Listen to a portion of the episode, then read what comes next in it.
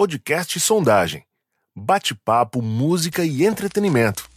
E aí, pessoal, minhas crianças, boa semana para todos. Estamos aqui mais uma vez com o Sondagem, diretamente da onde? De Recife, Pernambuco, Brasil, para toda a galáxia. Brunão, estás por aí? Estou sim, tudo bem, Maurício? Tudo lindo. Hoje a gente está iniciando mais bate-papo. Tem Bárbara também, né, na França. Como tá aí, Bárbara? Aqui tá tudo bem. Olá, Maurício. Olá, Bruno. Então, vamos lá conversar. E a gente tá com um convidado hoje, né, todo especial aí. A gente tem alguns temas a debater e que legal. Ah, Bárbara, eu não gostei não. Eu queria que fosse em também francês. Não. Como está? Você é nossa correspondente internacional, tem que já entrar. É. Olha, rapaz. É. Um bom dia, uma boa tarde, boa noite francês, um Antônio Evune. Bonjour, ça va? Aliás, eu vou até corrigir. Eu... E agora nós vamos ouvir a nossa correspondente internacional, Bárbara Cardoso. Tá, tá. Aí, em vez da. Diretamente! É. Diretamente de Olinda, porque Olinda não sai de mim.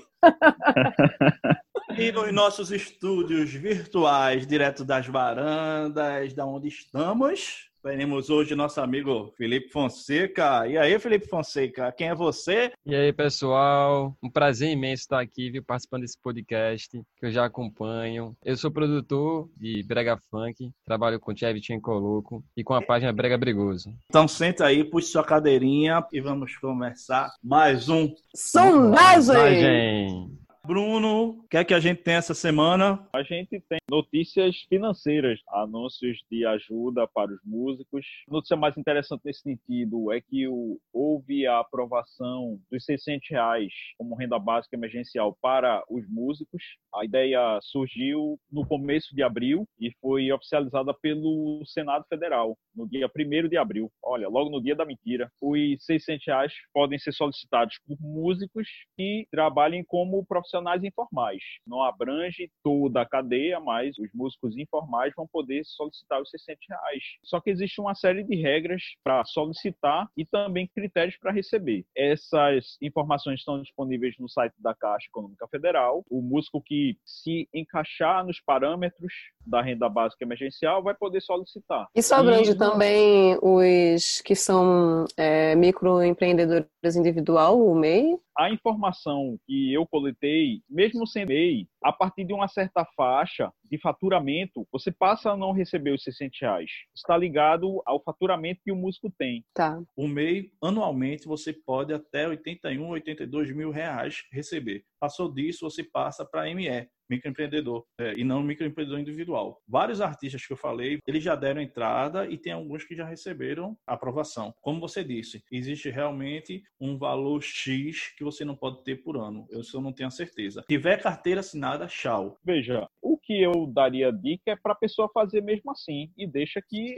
o governo Exato. vai decidir se dá, se não. Não é só para músico, tá? A renda é, básica emergencial foi aprovada para o setor artístico, que envolve música, teatro, cinema, artes visuais, dança e entre outras modalidades de arte da ajuda, né? Ô, Bárbara, e por aí, hein? Que o que acontece é que aqui na França, o músico ele tem um estatuto particular, né? Um status intermitente. É tipo, tudo que é daí, do que eles chamam do espetáculo vivo, que é o espetáculo do vivant, eles vão colocar como um intermitente do espetáculo. Quem vai administrar a parte dos músicos, a questão financeira, é ligado ao órgão do desemprego. O desemprego é chamado chômage, né? Aí tem o polo desemprego. Então, nesse lugar lugar onde tem a administração que passa a grana para quem trabalhou e está desempregado, é também o órgão que vai administrar o pagamento dos músicos que conseguem ter a intermitência. Para ter essa intermitência, tem uma quantidade mínima de shows com cachê por ano. O que eu acho interessante é que é, existem ajudas, né, no caso, para a classe artística, querendo ou não. Quando existem coisas que são colocadas como estrutura pelo governo, claro que elas não são perfeitas e são,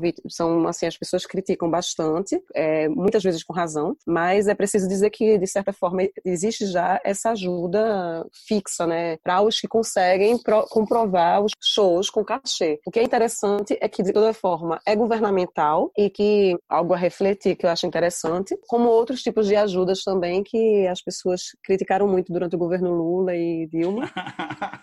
que for, e que países de primeiro mundo dão para as pessoas. E a gente escuta muito assim: ah, mas se fosse na França não seria assim. Ah, mas se fosse na Suíça não seria assim. Na verdade, às vezes é assim essa ajuda para o meio artístico, eu acho que ela é fundamental, né? Ô, Bruno, a gente tava conversando rapidinho sobre uma história da UBC, tu me falou, não me lembro, uma coisa de Justo pela Música. Ah. Assim. A União Brasileira de Compositores trata do, da questão do direito autoral para os compositores que se associam a ela, e ela lançou um projeto chamado Juntos pela Música, em parceria com a plataforma de streaming Spotify, onde qualquer pessoa pode escutar esse podcast. Esse fundo, Juntos pela Música, ele vai pagar quatro parcelas de 400 reais, totalizando R$ 1.600, para os músicos que estão passando por dificuldades financeiras nesse período de quarentena. O valor inicial do fundo é de um milhão, mas pode receber doações qualquer cidadão. O lance é que, para cada um real doado, o Spotify também vai doar um real. Bem interessante, né? Pode, interessante. É, é, interessante. Agora, o problema que eu vejo nesse projeto é que ele não vai atender todos os associados à UBC, nem todos os compositores do Brasil. Ele vai atender só alguns associados da UBC que estiverem dentro dos critérios para receber o dinheiro desse fundo. É só receber as quatro passagens de 400 reais o associado da UBC que estiver inscrito na União há um ano e tiverem recebido entre 800 reais e 12 mil em direitos autorais em 2019. O que é então, é complicado, é um, né? É um público bem restrito. Uhum. E é nessa hora que eu digo que, diante do que todo mundo está passando, eu acho que está faltando uma atenção especial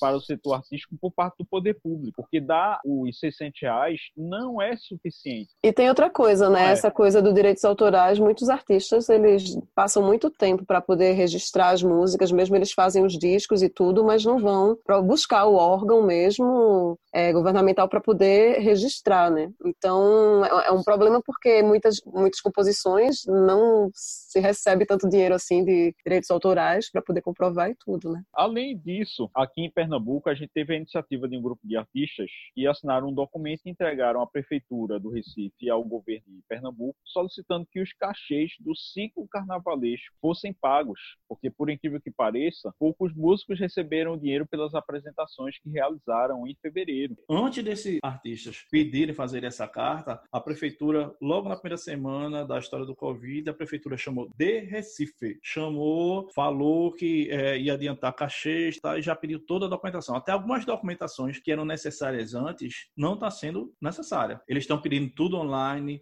vídeo online, tudinho. Algumas... Tentando facilitar mesmo facilitar. esse cadastramento, né? Não defendendo a prefeitura. Hoje em dia, por causa do Tribunal de Contas, você tem vários passos que você tem que fazer. Exemplo, você tem que gravar pelo menos três minutos do show. Quem tem que mandar é você. Você tem que ter pelo menos cinco fotos. Tem esse parâmetro. Documentação, depende da banda. Se for quando é artista solo, ele tem a banda dele lá, mas aí ele fica responsável por ele mesmo. Mas quando ele é dividido a banda, tem que ter a assinatura de todo mundo. Tem dificuldade, documentação. É uma burocracia grande, é, mas tem que estar tudo certinho para receber. Quando você entregou tudo certinho, você recebeu em quanto tempo? Nas vezes que eu botei certinho, eu recebi hoje, desde o ano passado, desde 2019 eu recebi no máximo em dois meses. Não gaguejo, não. não, eu não, acho, ainda que a pessoa faça tudo certo, o dinheiro que é usado no carnaval, ele precisa ser empenhado em janeiro, até antes. O dinheiro está empenhado, entregou tudo certo, caberia a prefeitura organizar-se para pagar o quanto Concordo. antes. Concordo, total. Não, um, um, uma demora de dois meses não é aceitável para quem cumpriu todo, tudo certinho, não.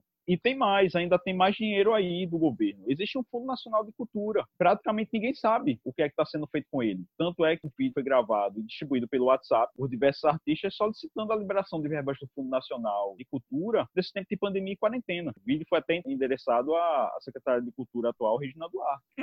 Então, assim, tem muita coisa para ser feita aí. Culpa não é do artista. Felipe, esse povo que trabalha, não só trabalha, mas que tu convive, tem essa mesma dificuldade. Esse ano até teve uma abertura maior para o Brega Funk dentro do Carnaval e de outros eventos de prefeitura, governo, essas coisas todinhas. Não sei se tu pode me dar um, pelo menos um parâmetro dessa história. Essa dificuldade também tu vai receber, que vocês estão no meio da cultura, vocês fazem parte da cultura. Não, assim, né, para quem é de um mercado, que no caso é o Brega Funk, que carece muito de informação, é um desafio você se regularizar para participar de um edital da prefeitura, da cultura. É um desafio imenso, porque é um checklist de pelo menos nove itens que a empresa tem que ter. Você investe todo um dinheiro para formalizar uma empresa, para ter toda uma estrutura para assim participar de um edital. E esse edital ele tem o que me impressionou esse ano, na verdade foi minha primeira experiência, por isso que me impressionou, é que eles pedem sempre uma comprovação de cachê pública. Eu fico me perguntando como é que é que eu vou ter um, uma comprovação de cachê pública se minha primeira etapa pública é isso, é esse edital. Como é que eu, eu vou ter que inventar é uma comprovação de cachê pública para eles aceitarem um cachê que é o cachê do mercado? É quase como o primeiro emprego, né? Você tem que ser é. jovem sair da faculdade, mas com dois anos de experiência. Exatamente. Como fazer isso, né? Você quer se lançar e entrar no mercado fonográfico e também de editais e acaba que fica refém de um formato que não funciona, né? Não Porque ele vai fazer exigências que não, não fazem sentido. Até é. para a classe artística, assim, para o músico em si mesmo, ele quer fazer música. Ele não quer necessariamente estar à frente de um grupo musical enquanto agente, enquanto produtor, que é um trabalho à parte, né? Que é uma profissão, o produtor musical, o produtor cultural. Então oh, tem um, um know-how aí que. Felipe, eu queria fazer algumas perguntas ainda em relação a essa questão da ajuda governamental. Entre os profissionais do Brega, eu estou falando abrangendo não só os MCs, mas também a parte dos dançarinos, os técnicos. Você tem informação sobre se alguém eh, solicitou essa renda emergencial básica de 600 reais? Eu tracionei para que todos tivessem solicitados. Tiveram algumas dificuldades com o aplicativo, alguns, e conseguiram resolver isso através da internet, o acesso normal no site. Até então, todos foram aprovados, da equipe que trabalha comigo. Tá. E para os projetos culturais de editais, esse, esse edital aí que você estava falando, que precisava provar né, que tinha um cachê já recebido por um organismo público. Você conseguiu entrar? Como é que foi esse processo? Assim, mesmo que tenha sido o parkour do combatão, né, que é o percurso do combatente, como é que foi? Foi complicado. Eu tive que conversar com, com o gerente de cultura lá, com o pessoal. Foram várias reuniões, até que a minha banda, a banda principal no caso, Chevy Coloco, era vantajoso participar do edital, porque a, o mercado privado estava pagando muito melhor e a forma de pagamento era muito melhor. Agora uhum. sim, eu entrei com um DJ que trabalha comigo também, que é DJ Mal Lopes, e ele conseguiu. Só que a gente ainda não recebeu o dinheiro. É todo um trâmite também para você receber esse dinheiro, né? E a gente está correndo atrás disso. Né? Brunão, Notícia triste nesse mês de abril, né? Nosso Moraes. Já após gravarmos a segunda edição do podcast, a gente recebeu a notícia da morte do cantor, compositor e violonista Moraes Moreira no dia 13 de abril. Foi vítima de um infarto em casa. A gente deixou para homenageá-lo nessa terceira edição do podcast. E era, de fato, o baiano mais pernambucano que existia, porque sempre teve uma relação de amor com Pernambuco e com os gêneros musicais daqui. Frevo, baião, ciranda. Então, é, Moraes Moraes realmente amava o estado de Pernambuco, chegou até fazer várias canções em que falava dessa relação. Ele morreu aos 72 anos de idade. Qualquer programa de música precisa fazer essa homenagem. Eu passei a semana toda vendo as sucessivas homenagens a ele e não poderia deixar de, de fazer uma aqui também. Eu o conhecia pessoalmente, bati muitos papos com ele após shows realizados no Recife. O meu último encontro com o Moraes pessoal foi no ano passado, foi em 2019, em que ele veio relançar um livro que contava a história dos jovens baianos. Encontrei com ele e conversamos sobre o livro. Eu até cobrei dele na época a produção de um songbook. Para quem não sabe, songbook é um livro em que o músico coloca não só as letras, mas também as notas que ele usou no, na construção musical. E como o Moraes Moreira é um grande violonista, de mão cheia mesmo, esse tipo de publicação então, é importante. Sobre nossa grande inestimável perda de Moraes Moreira. Eu acho que o mais interessante, de, de, o mais importante também é que ele deixou um legado de músicas que fizeram história e que são completamente atuais. E o que eu acho legal também da sugestão de Bruno de fazer o songbook, que a gente gostaria muito de que daqui a pouco tempo o Davi Moraes ele tome as rédeas disso e organize a publicação do songbook, é que de uma certa forma você consegue documentar tudo, tem uma abertura com a biografia do compositor, é um livro de compositor, que é legal também, né? Deixa para as futuras gerações, para as nossas gerações também, e sobretudo é um material para os músicos. A obra dele é vasta, de mais de 50 anos de produção intensa. Ele passeou por todos os tipos de gêneros musicais brasileiros. Nesse caldeirão aí pode incluir samba, frevo, forró, baião. O axé music que a gente escuta hoje teve é, influência direta dele, porque ele foi o primeiro cantor de trio elétrico, foi um compositor de músicas de carnaval, como Pombo Correio, Vassoura Elétrica, Bloco do Prazer. Em relação ao São João, ele tem um grande sucesso que é Festa do Interior, que fomos tocar o ano inteiro. E a obra dele, eu estou falando só da obra dele solo, mas voltando mais no tempo, a participação dele como integrante, criador da banda Novos Baianos, aí a importância é enorme. Os Novos Baianos ele gravou quatro discos e todos merecem ser ouvidos. Para não me alongar muito, eu conferi um programa no qual o próprio Moraes Moreira é entrevistado e fala sobre a carreira dele solo e também do início que ele teve com os Novos Baianos, que foi o programa Som do Vinil, que é feito por, pelo baterista Charles Gavan, que é um grande pesquisador musical, e a gente vai disponibilizar esse link nas redes sociais né, do, do Sondagem, é, para ser ouvido o link do programa Som do Vinil, especial com Moraes Moreira. Para terminar, eu poderia indicar várias músicas de Moraes. Eu vou indicar a canção Lá Vem o Brasil Descendo a Ladeira. A letra fala do pessoal que desce do morro e vai, vai trabalhar, vai vai viver a vida. Essa é a ideia. Surgiu de uma das madrugadas que eles tiveram com o João Gilberto. João Gilberto vira para Moraes e diz: Olha, tá vendo aquela mulata ali descendo a ladeira? Altivez. Aquilo é o Brasil. Lá vem o Brasil descendo a ladeira. Moraes, um beijo pra tu aí em cima, meu patrão. Cheiro!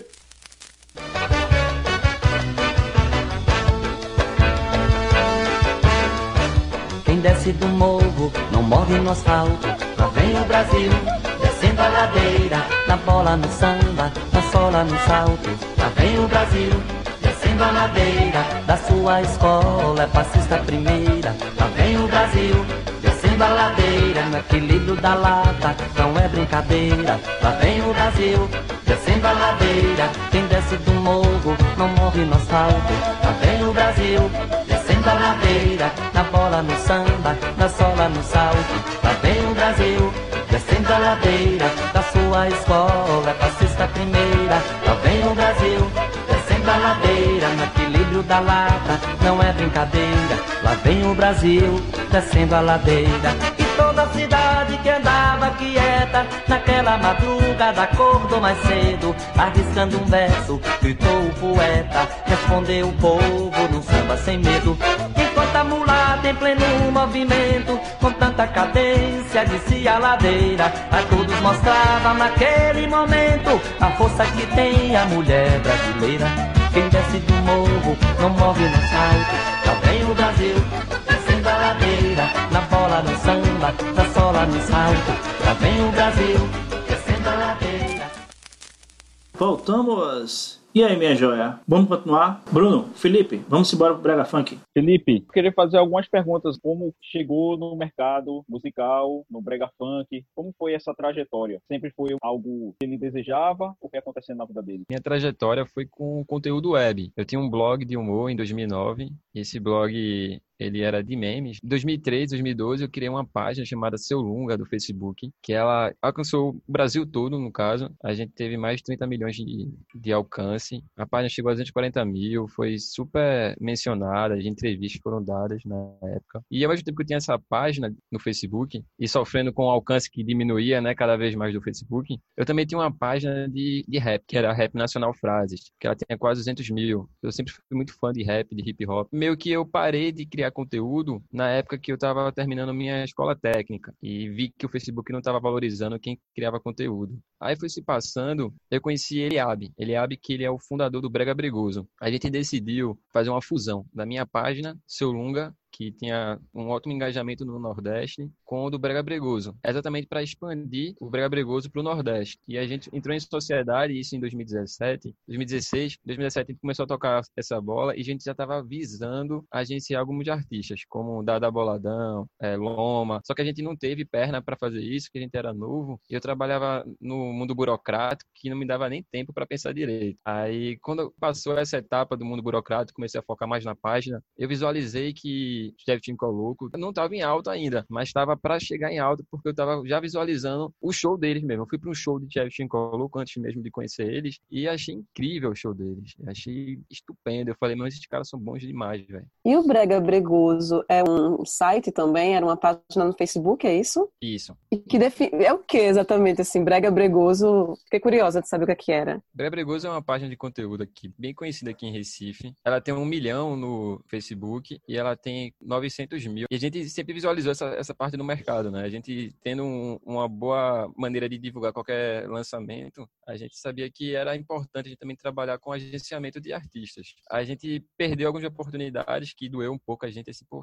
a gente já era para estar organizado, para trabalhar com essa galera e tal. Mas quando chegou o momento certo, a gente se encontrou com o Chevchenko Colu, começou a trabalhar junto com a produtora deles, ganhou confiança com eles e trabalhou o ano todo. Todo o hype do Chevchenko nesse, nesse segundo hype deles, né? A gente estava presente, trabalhando conjunto. Foi uma batalha muito satisfatória. Eu digo a vocês que a melhor coisa que se tem em trabalhar com isso é a satisfação mesmo. E a gente está visando cada vez mais se aprimorar e atender também mais artistas não só com, com agenciamento, mas também com conteúdo. A gente sabe que esse mercado ele é muito carece muito de informação e a gente também vai trabalhar nesse intuito. Como é a sua rotina dentro da produtora do Chevchenko e do Elo? O que, é que você faz lá? Como funciona? A gente tem uma inteligência, a gente chama de inteligência da tropa. Trabalha em cima de processos, planejamento, copywriting para atender exatamente a demanda do, do nosso mercado. A gente tem, além de Chevchenko Louco, tem Biel Escamuso, também andou todo o Nordeste, é, até o Norte do país também ele já foi. A gente tem outros que estão ascendendo, que estão trabalhando todo dia para chegar ao hype. Só que a gente bate muito ainda na, na tecla, né? Que Chevchenko colocou, eles conseguem realmente passar dessa tecla, mas quem é do mercado do brega funk ainda sofre muito com preconceito, mesmo tendo números expressivos nas redes sociais, nas plataformas de streams, ainda sofremos bastante com a desvalorização. Mas assim, a nossa rotina, voltando para a pergunta, é exatamente lidar com esses processos gerenciais de uma produtora e também lidar com demandas urgentes, que a gente foi o que a gente mais tratou desse ano para cá que é lidar com contratos. A gente se esquivou de vários problemas contratuais, a gente teve essa análise, essa calma de analisar os contratos. A gente sofreu muito com pressão para assinatura de contrato que seria desvantajoso para a gente. Lidou com todas, talvez, as mazelas que o mercado poderia proporcionar. A gente se manteve firme, sempre lidando com o futuro. Né? A gente acredita que cada vez mais atingir nossas metas, a gente vai alcançar os resultados. Eu sempre me preocupo em identificar as influências dos artistas. Também vale para os produtores musicais. Né? Isso acaba repercutindo depois.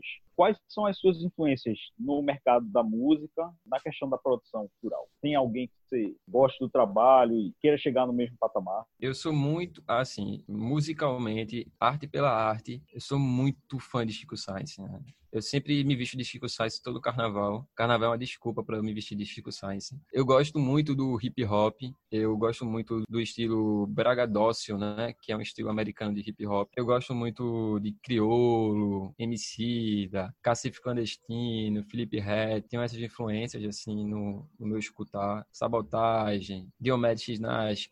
Eu sou muito fã, muito fã da música eletrônica. Seria a atividade que eu realmente iria me focar para trabalhar em cima para me aprimorar, que é Psytrance. Eu acredito muito nessa contracultura e trabalho com Brega Funk por acreditar duplamente no benefício que ele traz, não só social, mas pessoal e espiritual. A gente vê o brega funk não só como uma libertação social, prosperidade para a periferia, mas também como para todo mundo, para todo ser humano, uma liberdade, uma consciência corporal de se expressar como arte, como dança. Então, assim, é realmente uma voz da periferia, né, para o mundo todo, né, como o próprio Chico Sainz já dizia. E eu queria saber como é que foi essa coisa do, do passinho do brega, do brega funk. Como é que surgiu essa ideia, né, de criar um passo que vai que estourou, né? Virou uma marca registrada do, do Brega Funk. Então, como é que foi que surgiu essa ideia? A gente não fez, né? Foi algo que surgiu orgânico mesmo. Acho que o Brega Funk ele é muito resultado do, do orgânico. E quantos de influências surgiram com esse movimento? Foram centenas de influências que surgiram. O passinho ele foi proveniente de uma de um coreógrafo aqui de Recife que ninguém conhece ele pelo visto. É um cara que ele postava um vídeo dançando brega e colocava lá na no Brega Bregoso. A gente ficou compartilhava isso. E o Brega Brigoso, por ter um público periférico, foi muito adotado isso. E ele dançava de acordo com o som do próprio Brega Funk, da latinha, né, que ficou tão famosa. Essa latinha foi de Ashley, que é da Zona Norte aqui de Nova Descoberta. Ele que colocou isso para o mundo todo escutar agora, né? A gente vê o Brega Funk atingindo até o mercado holandês, né? A gente fazendo Brega Funk no mercado holandês. A gente não criou nada, o passinho ele surgiu, foi orgânico mesmo, que começou a ser compartilhado. Essa cultura do compartilhamento foi fundamental para o movimento. Chevy Coloco foram os narradores iniciais desse passinho em Gera Bactéria, o surgimento desse passinho e foi cada vez mais presente nas músicas dele e eles apostaram com tudo isso. E muita gente foi contra isso, queria permanecer no que estava rolando anteriormente, que eu não acho isso errado, mas o passinho ele chegou com tanta força que era só todo mundo apostar nisso que todo mundo ia ganhar. Tivemos problemas iniciais, né? a gente tem um problema racial muito forte no Brasil, Recife, que é um preconceito realmente contra a periferia, e isso acaba atrapalhando esses processos né, de solidificação do, do movimento. Mas a gente passou por isso, como diz o próprio Louco, nada nos abala, a gente sempre chega, sempre passa por cima disso. Foi complicado no início, só que depois não teve como prender ou de validar esse movimento. Esse movimento atingiu todo mundo. O passinho é algo que foi orgânico, não tem como a gente dizer que foi a gente, não. A gente deu os primeiros passos, a gente divulgou, mostrou, continuou divulgando. A página Brega Bregoso foi fundamental para isso, que ela realmente atiçou isso. E Tchevchenko Coloco foram os, os narradores iniciais. É, atingiu né, mais de um bilhão de views orgânicos só em, em 2019, isso no YouTube. Também tem que falar sobre JS, né, que foi um dos principais produtores aqui, que ele conseguiu sempre estar no top 5, pelo menos três músicas dele, que tem a latinha, né, do Brega Funk, tem a estética do Brega Funk, tem até o passinho também. Pô. Eu queria saber, Felipe, sobre o público, né, do Brega Funk, a gente falou que, de uma certa forma, é um movimento muito mais amplo, que migrou, né, que, que sai da periferia e vai para o mundo todo. Então, a gente já pode identificar esse público do Brega Funk? O público do Brega Funk, pelo que eu percebo, eu realmente fico tão é, atento às demandas urgentes que eu acabo não conseguindo visualizar com tanta clareza, assim, para lhe, lhe afirmar. Mas que é um público jovem, a gente sente isso por causa dos colégios, né? Os colégios vivem postando, mostrando vídeo da galera dançando. E a gente sofreu um pouco com isso também, né? Teve uma, uma deputada do PSC que ela quis criminalizar o passinho a gente fez uma nota de repúdio, protocolou lá na prefeitura, tudinho. E o presidente da OAB aqui de Pernambuco, Mendes validou. Como diria Fred 04, na época do, do Mangue Beat, não espere nada do centro se a periferia está morta, pois o que está velho no norte se torna novo no sul. Bruno, Bárbara, a gente falou rapidamente da música brega funk, né? Tem a som da latinha. Que outros elementos são usados que a classificaria? Por exemplo, eu acredito que o uso do sample é bastante evidente, mas que outros elementos usam? Sintetizadores, e a outra questão é os temas das letras. Não é novidade a exaltação do corpo em gêneros musicais. Do corpo feminino. Atenção. feminino, veja, do corpo feminino, se eu for olhar os movimentos anteriores, os, os, artistas anteriores que fizeram isso, fez sucesso durante um tempo, mas em seguida deixaram de estar na moda. Diante desse histórico, os produtores, os MCs não param para pensar nisso, ter outros temas sendo explorados nas letras e não só ficar limitado a essa questão do corpo, da exaltação do corpo da, feminino. Fala-se demais em novinhas, enfim, nas letras, chega a ficar monotemático. Para uma pessoa que gosta de letras. O brega funk ele é muito eletrônico, né? Você percebe, é muito feito através de FL, de Ableton, de Prologic. É muito viés eletrônico mesmo. Ele não, não tem muita percussão, não. Porque o eletrônico é o mais acessível para a galera construir e produzir. E nele você já contém inúmeros instrumentos. Pelo que eu percebo, está sendo muito mais é, a produção toda através do eletrônico, que é até uma característica parecida com o do Psytrance. Sobre a questão do tema, da questão... O brega funk, ele tem uma característica do funk, é a questão de libido, libido sexual, liberdade sexual, consciência corporal, a gente vê o funk lidando muito com isso e realmente você vê o funk ele tem um passo muito mais para a mulher do que o brega funk. Você vê o funk com as mulheres rebolando muito, as mulheres gostam de rebolar escutando funk. É uma liberdade para elas aquilo ali, pelo que eu percebo. Eu posso estar errado, viu, Bárbara? Não estou afirmando nada. Sobre o brega funk, ele tem isso também e ele traz uma questão diferente do funk. Enquanto o funk, as poesias são realmente sexuais, são de libido, muito porque tem uma demanda disso na periferia periferia ela sofre com muitos traumas que atrapalham até a questão da própria libido. O brega funk ele já dá uma resposta ao funk. Ele não é só a mulher rebolando, ele tem um homem também se sensualizando. O brega funk ele não é contra o funk, ele tem o mesmo tema do funk, mas eles se completam. E é muito de questão realmente de libido. Claro que tem uma cultura já que existe aqui muito grande, que você a gente tenta aprimorá-la assim para não que, que ela não fuja, né, do, do bom senso. Que são questões como poesias realmente muito explícitas, que a gente já lida com isso como algo que a gente tem que melhorar, aprimorar, não pode deixar dessa forma. Antigamente tinha muitos palavrões, hoje a gente vai começando a tirar esses palavrões. A gente tem toda uma questão que é questão de tempo mesmo para que esse tema se torne cada vez mais aprimorado, como o próprio funk é, você vê muito funk aí muito bem feito, poesias realmente quem trabalha com essa questão que envolve libido, produção, de ver que tem poesias que realmente você olha assim, meu irmão, muito boa, velho, muito boa. O cara conseguiu juntar esses elementos aqui. Isso é questão de tempo, a questão que o brega funk, ele é uma joia que está sendo lapidada ainda mas que o tema dele provavelmente, acho que se tirar a libido, tirar o tema sexual do brega funk, você tirou o brega funk. Acho que é uma característica que não se tira do movimento. É então, é a questão aí que eu acho interessante, você, você me perguntou, então vamos lá. é que eu, o que eu acho legal, assim, é que, se for possível, né, daqui a um tempo, de que, como exemplo do funk, do hip hop, no começo, em outros momentos da história também, de fazer a denúncia, né, de fazer um tipo de denúncia social. Você vai encontrar letras onde a libido é presente, mas se a gente encontra essa letra sendo a voz de uma mulher que está falando de como a libido é para ela, essa visão feminina da libido, ou eu utilizo o espaço brega funk para fazer algo que me dá prazer, enquanto agente ativista desse corpo corpo que não está sendo explorado, mas que eu estou exibindo como mulher, porque eu estou afim né, de exibi-lo, e que exibindo esse corpo eu possa guardar a minha segurança física enquanto pessoa, né? Então tem a questão feminina no funk, no brega funk, talvez no hip hop também. Eu acredito e espero que o brega funk não necessariamente ele mude, mas que dentro dessa evolução que você fala, dessa lapidação que provavelmente é o caminho do, do movimento, do gênero musical, que ele possa, dando voz à periferia, denunciar, né? Na verdade, que talvez a novinha, espero que seja de 21 anos, que seja novinha em relação à minha idade de hoje, mas que não seja aquela novinha que é a priminha, a filha do, da vizinha que tem 11 anos, a sexualização precoce das crianças e tudo. Seja denúncia, porque a gente sabe que dentro da periferia é o que acontece, as crianças, às vezes de 12 anos, já estão sabendo muito mais coisas que muita gente por aí, já estão bem informadas, né? Da questão do, da libido e tudo, mas que, tipo, que possa denunciar, na verdade, que o espaço da criança seja respeitado também como um momento de viver a infância, de denunciar o meio e ver o que é que a gente pode é, criar enquanto solução, né? Só que não é pro brega funk solucionar toda a vida do mundo, né?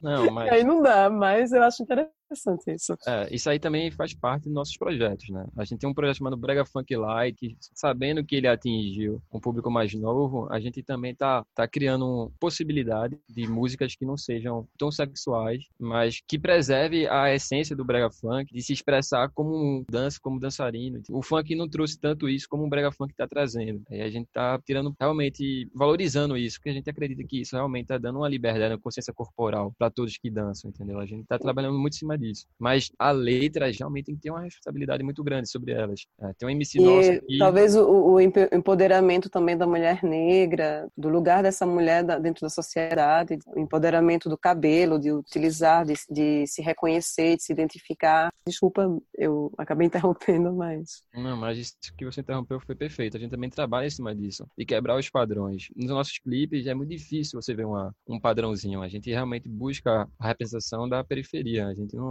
tem interesse de solidificar um padrão de estética que foi criado e é preconceituoso. A gente realmente tem a intenção de quebrar isso. Tem um MC nosso que ele estourou com a música, essa música ficou muito famosa, só que ela era muito explícita. E ele viu muita gente dançando e ele ficou muito mal com isso. O sucesso acontecendo, um sucesso que ele tanto sonhou, acontecendo, porém a música estava atingindo um público que ele não queria, pelo fato da letra ser muito explícita. E ele decidiu que nunca mais vai, e decidiu e prosseguiu, e o trabalho dele tudo foi em cima disso, que não iria fazer nenhuma música com conteúdo tão explícito. É uma questão que a gente, todo mundo trata com muito cuidado lá. Nega algumas músicas, a gente, ó, essa música não sai, essa música não pode sair. Que a gente discorda delas, a gente fala, essa música aí não pode. A gente tem esse, tenta quebrar essa cultura, porque é uma cultura muito enraizada na periferia. A gente tenta quebrar ela aos poucos, a gente não pode impor, dar frente assim de cara sem explicar, sem entender o outro, assim. A gente tenta entender eles, tenta modificar com cuidado, às vezes com um pouco de força pelo fato de ser algo muito prejudicial, mas sempre tentando amenizar esse processo, que é um processo, né? Como, como eu disse. É um processo de reeducação, né? Mas acredito mesmo que tanto para a gente, para o ouvido, para a abertura crítica também. O que eu acho interessante também é que mesmo que tenha esse lado explícito do sexo, da, da libido é, representado, ainda é sinônimo também de festejo, né? De, de comemoração, de alegria, de é o que é o ralar tcheca no chão, né? Aquela coisa. As pessoas uhum. falam já com o vocabulário brega, brega funk. E isso é o máximo, porque eu estava conversando com, com, um amigo meu, fazia morando no Recife e tudo mais, e ele me falando de algumas coisas de quando eu fui fazer a pesquisa do brega funk para fazer o programa de rádio daqui, aí eu disse, olha, ele tirou essa expressão dessa música.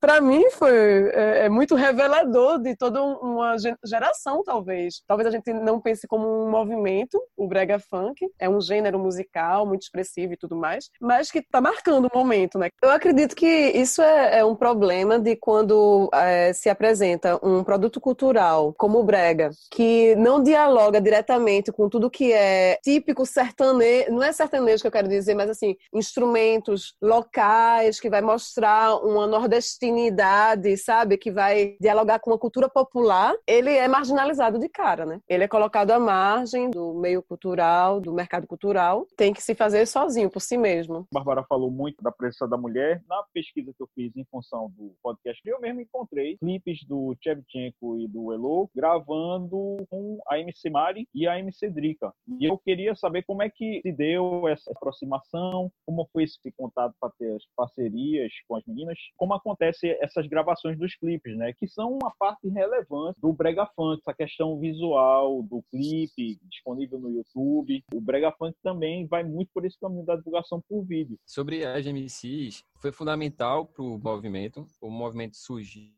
mas surgiu com, com as MCs também, nas músicas. Elas, principalmente, é, é chamada é, de processo de capela. Elas fazem a capela e a gente insere na música. Algumas vezes, essas capelas já estão na internet, através do YouTube. E muitas vezes é algo feito para teste. Pelo menos assim era a cultura daqui, entendeu? A cultura daqui pegava a música sem nenhum tipo de permissão, fazia uma música em cima dela e a partir disso, que caso tivesse algum sucesso, ela chegava e falava com quem fez essa produção e falava, ó, tem minha parte aí, aí beleza. Aí é colocado, estabelecida a parte dela. Isso aconteceu muito nesse movimento de brega funk, muito, muito mesmo. Capelas eram disponibilizadas no YouTube através do funk e eram colocadas, inseridas remixadas no brega funk. O brega funk foi um grande remixador de funk. Isso aí foi, foi algo que aconteceu. Hoje, com a formalização da produtora, é toda uma questão de trabalhar em cima dos empresários, de cada MC, faz uma parceria com eles. E sobre a produção de vídeo, é uma produção de vídeo muito daqui. É, a gente tem Thiago Enxame, que é o que trabalha com a gente, é um dos fundadores da produtora. Ele que faz números ano passado no YouTube muito alto. Assim, ele atingiu milhões e milhões e milhões de pessoas. Vários vídeos que ele fez, que ele produziu. Acredito eu, soltou mais de 200 vídeos ano passado. Ou seja, ele realmente trabalhou dobrado para isso. Em contrapartida, né, a ascensão de canais, como da Tropa, que tem quase 500 mil inscritos. Aí tem outro da Tropa, tem quase 400. E tem o próprio canal dele, que ele tem quase 300 mil inscritos. Ou seja, a gente juntando só da gente vai dar mais de um milhão de inscritos no YouTube. O YouTube foi a ferramenta fundamental para a disseminação do brega funk. Pelo fato da dificuldade que era distribuir, né, plataformas de streams, o que com o tempo se aprimorou e se estudou. E hoje a gente já trabalha em cima disso muito forte, principalmente nesse momento agora de crise, né, que o mercado de show business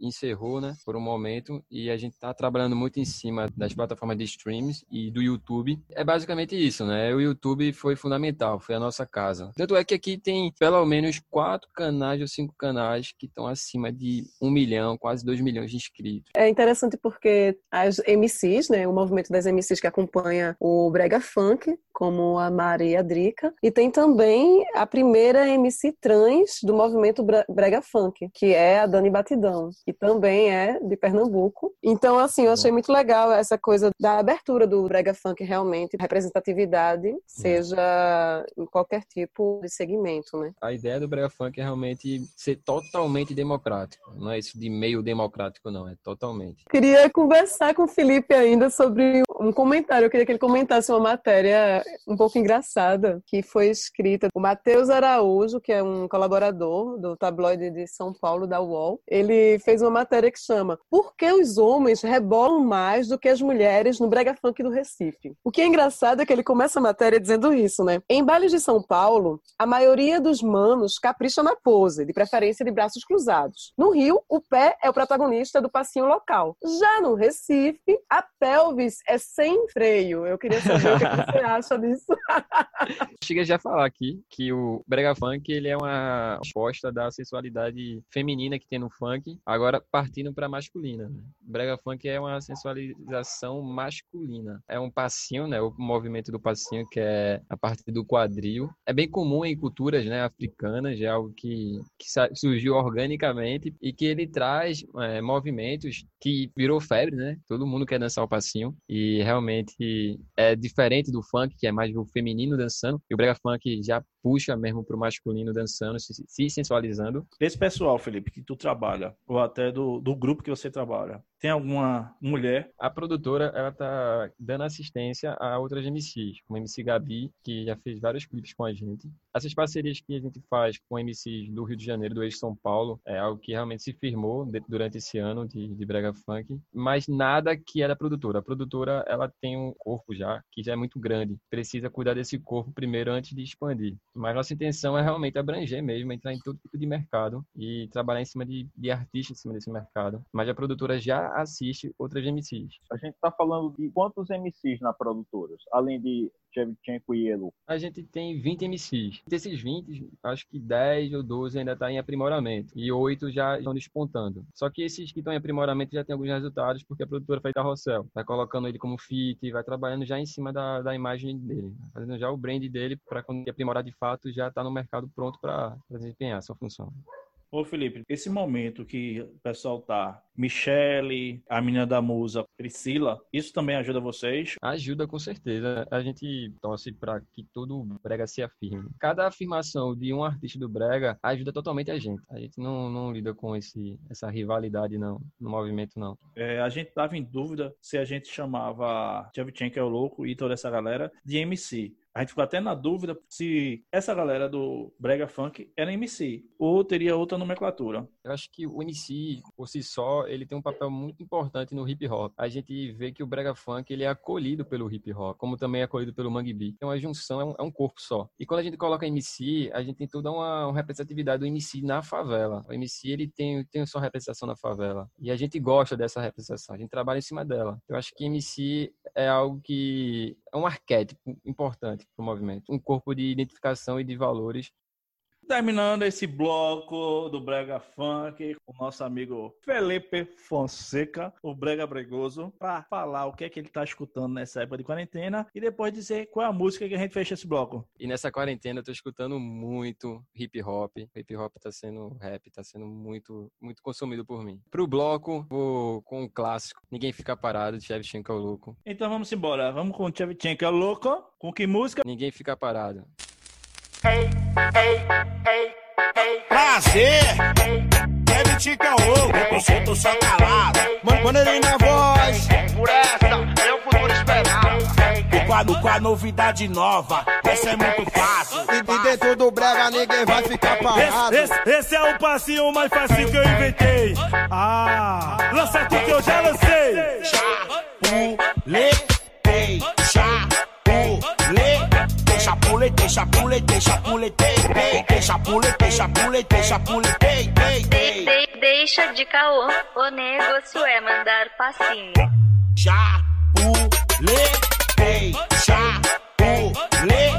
Chapuletei, chapuletei, chapuletei, chapuletei, chapuletei, chapuletei, chapuletei, chapuletei, W Beat que produziu, vai, vai, mais uma Brasil.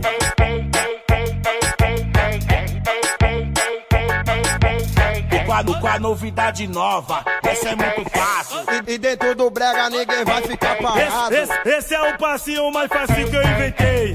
Ah, lança aqui que eu já lancei. Chapuletei, chapuletei chapuletei, chapuletei, chapuletei, chapuletei, chapuletei, chapuletei, chapuletei. Vamos embora, pai. Bárbara, mademoiselle. Vou misturar com inglês. Mademoiselle, please. Traz aí nosso artista da semana. Desculpa. Na dica de artista de hoje, a gente vai falar um pouquinho sobre Barro, que é um artista que vem de uma produção fonográfica, vem de, do estudo da produção fonográfica e que trabalhou com a produção de vários grupos também de Pernambuco. Então, o Barro é um compositor e cantor pernambucano que já tem dois discos solos lançados. Então, o primeiro disco dele chama Miocárdio e foi lançado em 2016 e o segundo é Somos. E o interessante de Somos, é, Somos foi lançado em 2018 e o que é legal no nome do disco é que Somos ele pode ser lido de trás para frente e de frente para trás, né? O que a gente chama de um, como é que a gente chama isso? Palíndromo. Acho que é. Eu achei esquisitérrimo esse nome, mas então. Ou um anagrama. Na minha cabeça eu estava procurando anagrama e encontrei esse outro. Os dois discos foram bem aceitos pela crítica musical do Pernambuco e no Brasil ele chegou a fazer várias turnês. Então, nesses dois discos ele traz música e mistura o rock, o pop e gêneros musicais pernambucanos. E aí a gente tem ciranda, o forró, o baião e seus temas fazem referência também à geografia nordestina e à mulher pernambucana. O que é legal também é que justamente fazendo essas referências à música pernambucana, ele consegue criar um som original e que com participações, né? O primeiro disco tem participações de várias nacionalidades, tem cantoras, cinco cantoras de vários lugares, como Canadá, Bogotá também, a Catalina Garcia de Bogotá, Jussara Marçal de São Paulo, que canta também em francês, tem a Lisa Moore, que é de Montreal, e a Serena Atavilla, né, que é de Florença, da Itália. Então ele acaba criando um produto musical bem universal. Então ele dialoga com esses gêneros pernambucanos, locais, fazendo uma música bem universal. É por isso também que ele está aqui presente no Sondagem, que a gente indica o Barro. Bruno Brito, o que é que você tem para dizer um pouquinho sobre o Barro? Eu escutei os dois discos, tá? Eu já conhecia o Barro há um tempão, né? Mesmo antes dele ter a carreira solo. Conheci ele no Luau, numa praia de Boa Viagem, e eu gostei muito dos dois discos. Achei bastante interessante a sutileza das composições, a produção técnica e musical dos discos. Agora, eu acabei tendo contato com uma das músicas do primeiro disco dele, Miocárdio, através da crítica musical especializada. São Paulo, reproduziram o clipe de Ficamos Assim, e eu escutei a música sem saber que era Barro. Gostei muito da música, quando eu fui ver, ah, é até Barro, é dele, né? Era do disco. Às vezes eu descubro muita coisa assim, acabo gostando. Primeiro contato, eu não sei nem de quem é. Quando eu vou ver, eu conheço a pessoa. Escutei o segundo disco e para mim é uma certa total coerência na carreira dele. Um cara que sempre olhou a música pernambucana, sempre esteve também em contato com o que é contemporâneo. Percebo que há uma coerência da produção musical de Barro em, em relação ao que se tem produzido em Pernambuco. A música híbrida sempre dialoga com o que tem acontecido hoje, mas não deixa de olhar para o que a gente já produziu aqui no estado. E o que é legal também é que essa coisa que você falou, né, da, é uma produção musical super bem cuidada, fina. Eu acho que faz um diálogo também com o nome do disco, do primeiro disco, que é miocárdio, que é um músculo, né, do coração que é responsável somente pela sobrevivência da pessoa. Ele bombeia o sangue para o corpo todo e essa coisa da produção cultural e da produção musical fina feita de uma forma clínica. Então ele faz também coloca a questão do sentimental, do emocional e ele mistura com o lado científico do coração, né, que a gente usa sempre a imagem do coração desenhado, né, como um símbolo do romantismo, do amor romântico, da emoção. Ele vai no cerne, né, do coração com uma imagem muito mais anatômica, muito mais do corpo humano. Contato com Barro, eu fico até com medo de dizer alguma coisa. É uma pessoa que é amiga minha e Barro tem uma coisa diferente de artista que ele consegue puxar pro lado dele muitas outras pessoas. Ele consegue fazer um network muito interessante. Ele consegue é, puxar esse povo. Ele fez mestrado, ele trabalhou em comunicação, ele dá aula de comunicação em faculdade. Ele sabe muito comunicação. Ele utilizou dos ferramentas de comunicação, do suporte, para poder pulverizar e poder alcançar aonde ele está hoje. Utilização de ferramentas de mídias sociais, network com pessoas de rádio, com pessoas de jornais. Ele consegue consegue fazer isso de uma forma muito inteligente. Eu sou muito fã de Barro. É um cara que, quando eu encontro na rua, dou cheiro, dou abraço. Realmente é, é um dos poucos, como o Maurício estava dizendo, que consegue ter uma certa independência e colocar todo um know-how de conhecimentos a favor da música e dos artistas que ele promove. O trabalho dele é indissociável de tudo que é redes sociais e tecnologia. Ele consegue também colocar tudo isso e dialogar com uma cultura popular,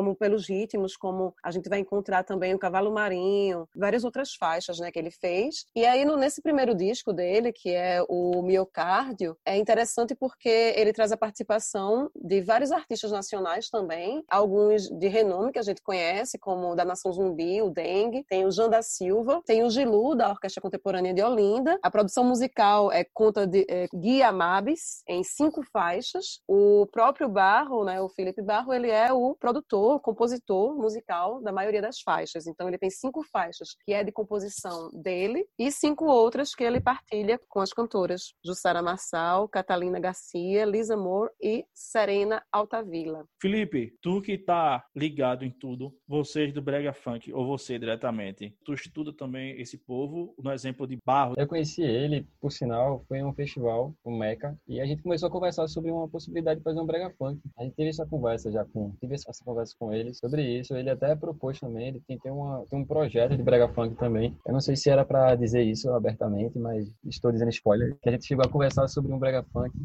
e que em breve a gente vai tocar esse projeto. Se ele tiver tempo, né? porque ele está corrido. E tem tudo a ver, né? Porque é uma música que ele se propõe a colocar um pouco de tecnologia. O Brega Funk já vem com um bocado de tecnologia dentro da música e fazer essa junção vai ser legal. Barro é tão pesquisador que consegue colocar as coisas à frente que há dois anos atrás ele gravou nas Ondas do Desejo, que é de Almir Rush, ou era da banda Pinguim. Nossa conversa hoje foi maravilhosa. Falamos de Moraes, Brega Funk. Felipe trouxe muitas informações maravilhosas pra gente. Felipe, tá convidado sempre. Felipe, quem você Eu- deixa a sua ternurinha hoje? Minha ternurinha hoje vai para os profissionais de saúde. É, minha mãe trabalha na saúde, não está sendo fácil e que a gente tem essa sensibilidade de sempre estar dando suporte para eles. Bruno, Minha ternurinha hoje vai para os meus três sobrinhos, Luiz Otávio, de 7 anos, e o gêmeo João Miguel e Paulo Vitor, de 4 meses. É, Oh, que bonito! a ternurinha para Augusto, lá em TGPO. E uma ternurinha para Chacon. E uma ternurinha para Márcia Guenes, porque ela reclamou também, que disse que eu sou o irmão que ela mais ama, mas também só tem eu. Vem-te embora, Bárbara. Eita, eita! Minha ternurinha de hoje, ela vai primeiramente para nosso entrevistado agradecer por essa conversa maravilhosa sobre o Brega Funk, o Felipe Fonseca. Muito obrigada. Que agradeço. Vou mandar também uma ternurinha para o Caboclinho Sete Flechas de Água Fria, para Paulinho e para Dona Marlene, que acolhem pessoas de todos os lugares para dançar e sair no carnaval com eles e fazer a festa. Então isso é muito legal. E para marcar presença, minha manhinha, né? Um beijo para a Dona Mary Lu, Dona Maísa, minha manhinha. Tem um abraço especial também, a ternurinha principal. É para cada um que está escutando esse podcast. Bárbara, depois tu confere como é que é ternurinha em francês. Eu fiquei na dúvida agora. Eu já É. sei, ternurei. É, ser uma pessoa terna, avoir de la tendresse, né? Ter é, uma ternura. Então, a ternurinha vai ser petit tendresse. E Bárbara, eu deixo com você a música para finalizar esse bloco da gente. Qual é a música que a gente solta de barro? A gente escuta agora, quem vai saber? Segura barro. Quem vai saber? Felipe. E até semana que vem.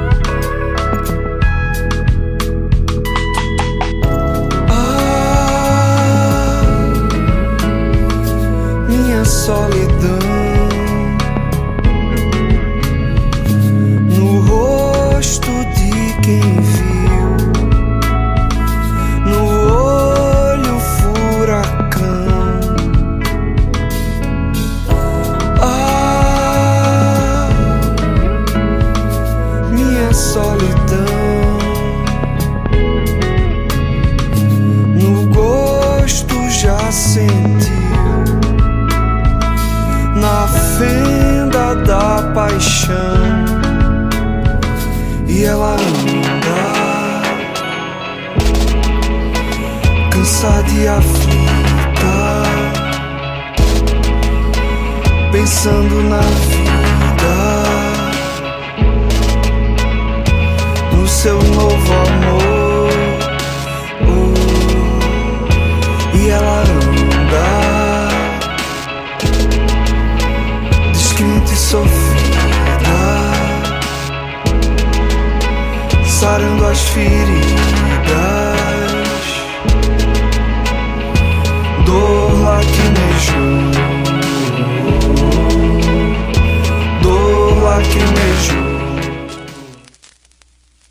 Podcast Sondagem. Bate-papo, música e entretenimento.